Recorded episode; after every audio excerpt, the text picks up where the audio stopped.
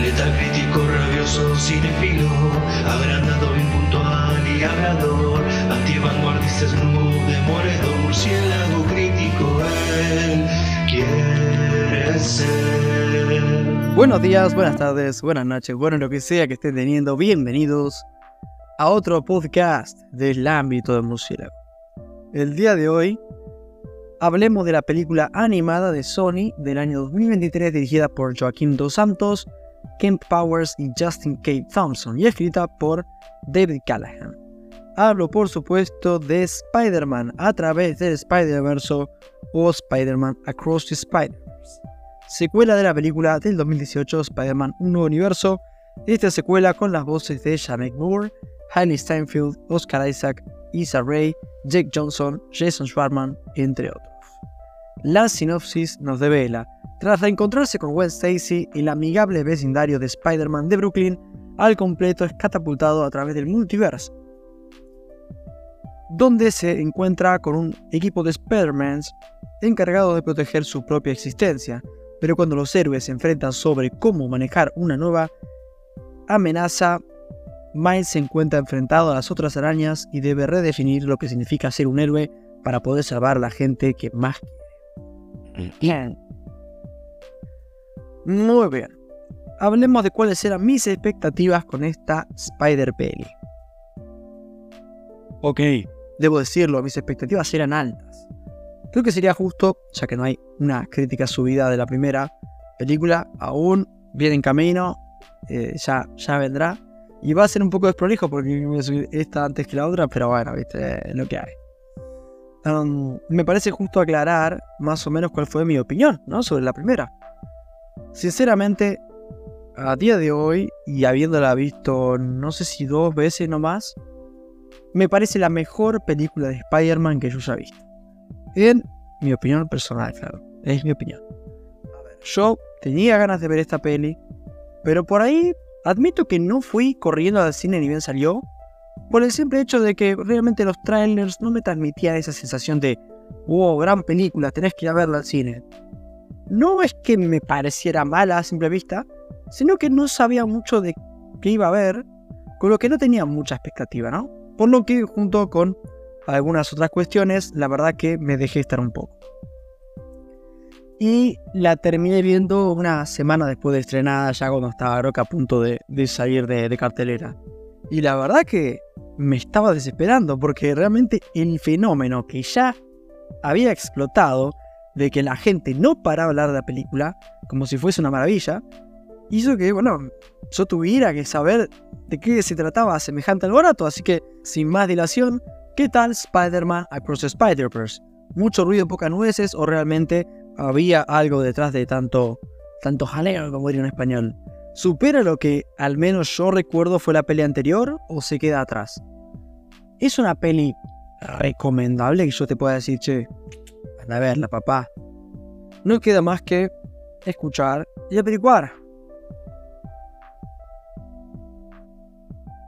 Ok, comenzando con lo positivo, yo sinceramente creo que a nivel animación y significado a través de, colorimetría y todo eso, creo que Spider-Man Across Spider-Verse es la mejor película animada que he visto. De vuelta, en este aspecto de animación puramente dicha y colorimetría. Si es que lo estoy diciendo bien, sí. En ese nivel, al menos, es muy difícil que una película animada logre superar este laburo. O sea, ya ni hablemos de antes, hablemos del después. Difícil, muy difícil. Lo tiene todo. Una atención al detalle increíble, distintos tipos de animación, muchos personajes, cada uno con una identidad distinta. Es impresionante. Fuera de joda, ya por esto vale la pena ver la peli. De hecho, es un must, una película obligatoria ya por el logro cinematográfico que es tan buena animación. Bueno, creo que spoileé un poco la crítica, pero bueno, veamos hasta qué punto es buena en el resto de sentidos. Fuera de la animación, la historia me parece genial. Los personajes son geniales. Miles sigue siendo sin lugar a dudas mi Spider-Man favorito. O al menos, como mínimo, con el que más conecto. Y sigue siendo un protagonista que llena muy bien la pantalla realmente. Con su arco, con sus escenas más vulnerables y con otras escenas en las que es lo más grande que hay el loco, o sea, es, increíble, funciona muy bien en muchos sentidos. Porque no es fácil escribir un personaje que, pueda ser vulnerable y que cuando. y que al mismo tiempo pueda tener escenas en las que es el capo y que sea creíble, ¿no? Y que parezca el mismo personaje. Miles lo logra. Estos escritores escribiendo Miles lo logran. Gwen Stacy eh, también está genial. Muy buen personaje realmente. Todo su arco, sobre todo el que tiene con su padre o con su backstory, es genial. Y cómo la animación la va complementando chapó, muy bueno. Ya, realmente acá, eh, al que le gustó Gwen Stacy en la primera película, bueno, acá se va a ver más de ella, con lo cual eh, más y mejor, así que realmente es para que siga contento. El resto de personajes complementarios eh, creo que siguen estando muy bien. La familia de Miles, justamente el padre de Gwen, Peter B. Parker, muy buenos y con muy buenas ediciones, como podría ser el, Spider-Punk, que, a ver, no me dejó tan deslumbrado como otra gente que la verdad que, uff, cómo romper las huevas en Spider-Punk. Me gustó bastante, o sea, me gusta, o sea, quiero ver más de él, pero, pero bueno, no me subo al carro de... Bueno, tranqui. Los antagonistas son muy buenos y cada uno un poco a su manera. The Spot me gustó bastante, me gusta su arco y cómo pasa un poco realmente de 0 a 100 funcionando eh, en ambas facetas. Pero por ahí el que tiene más vuelo y es más complejo es Miguel O'Hara, alias Spider-Man 2099, que no solo se queda en ser un forrito listo, ¿no? Que va, el villano malo, listo, de siempre, no. Creo que tiene su filosofía, su forma de ver las cosas y, es un antihéroe, ¿no? Cree, estar haciendo el bien y, no creo que disfrute algunos actos quizá algo cuestionable que, que comete, pero me hace gracia porque es bueno, pero al mismo tiempo se nota que cuando se descontrola un poco, muestra que tiene algunos sentimientos de rencor eh, hacia, hacia, el protagonista y, y, lo hace hasta más interesante, creo. O sea, es, es, un antagonista bastante bueno. No me puedo ir sin destacar un soundtrack sensacional y no solo hablo ¿no? de, del disco de rap compuesto por Metro Booming, que está sensacional, con algunas canciones que no pude dejar de escuchar desde que vi la película, sino también una banda sonora de, de la peli en sí misma que es muy continuista con lo hecho en la entrega anterior, cosa bastante buena, ya que ese aspecto estaba verdaderamente bien.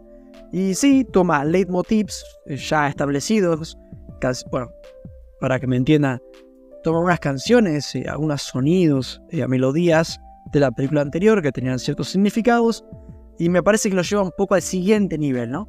Seguramente logrando emocionar a más de uno. Te digo desde ya, yo soy uno de esos.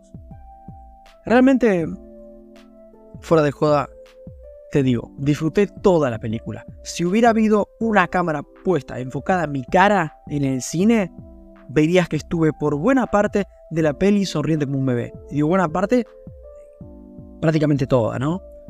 Posta, posta. Eh, estaba ante quizá la animación más sublime jamás hecha, con una historia que sin ser perfecta, me tenía súper implicado por todo el tema de esta sociedad de Spider-Man y el rol que tiene Miles ahí, por la relación de Miles con sus padres y sobre todo por la relación de Miles y Gwen, que posta, yo los necesito juntos, ¿no? Necesito que sean parejas. yo no tengo pareja, que más por lo menos la tenga, que sea Gwen, que genial.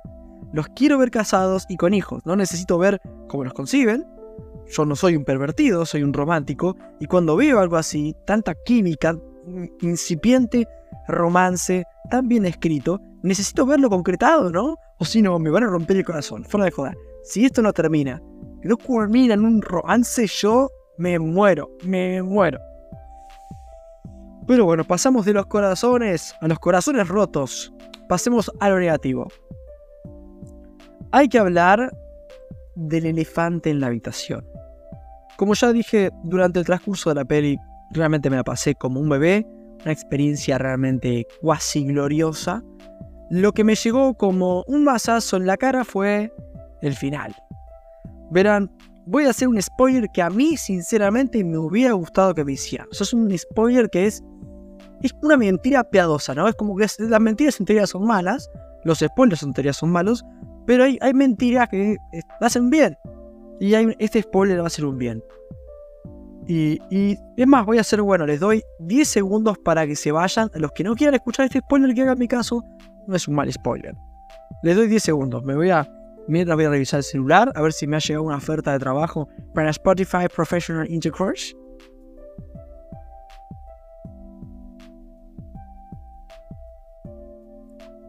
Bien.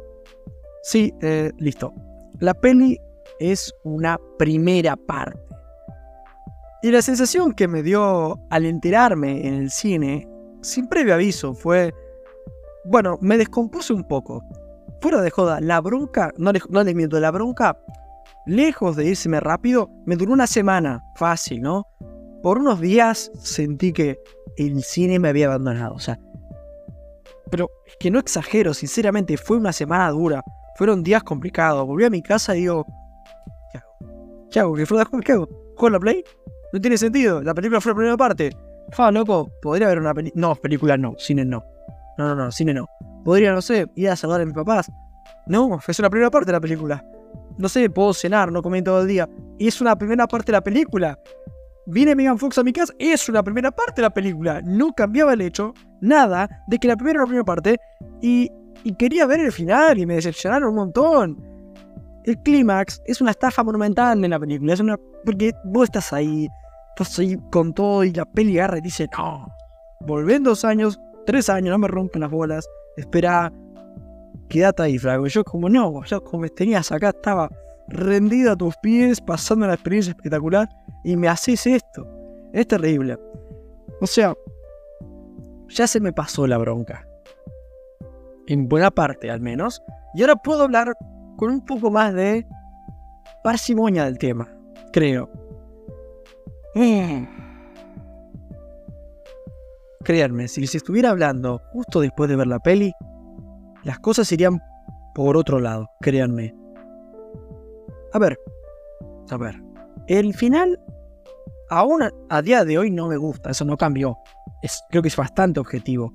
Creo que es muy desprolijo y contrario a otras primeras partes en las que se cierran algunas tramas y otras no tanto y quedan como en resolverse en un tiempo cercano, ¿no? En tiempo de la película. Bueno, la, la película no sé, en la semana que viene de la batalla final. Bueno, hasta la próxima película. No, acá es como si esta gente literalmente tomase un cuchillo y con la elegancia de un carnicero troceara lo que estamos viendo.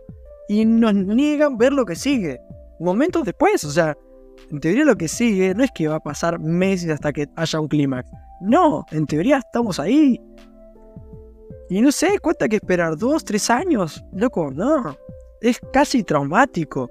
Porque más allá de su falta de elegancia, puesta que yo estaba listo para un clímax legendario, quizás incluso de la magnitud de Endgame, ¿no? No tanto por la cantidad de personajes, sino por la tensión. Una construcción magnífica de esa tensión. Y realmente no encuentro mejores palabras que decir, me quedé con la leche, me quedé con la leche y a niveles astrológicos, por lo que no, el final no es bueno. Y hay algunas tramas que como no cierran acá, sino que van a cerrarse en un futuro, en la tercera película, no puedo jugar demasiado realmente. Igual, obvio, yo espero equivocarme, ¿no? Espero estar mal. Pero mi opinión como guionista, mejor o peor, es que si pretenden que entremos a ver la tercera peli con la anticipación que teníamos al final de esta peli, lo lamento mucho, pero con uno o dos años de espera, obvio, a ver expectativas, curiosidad, voy a estar en la primera fila. Pero el envión, el envión que, con el que veníamos, ya se perdió.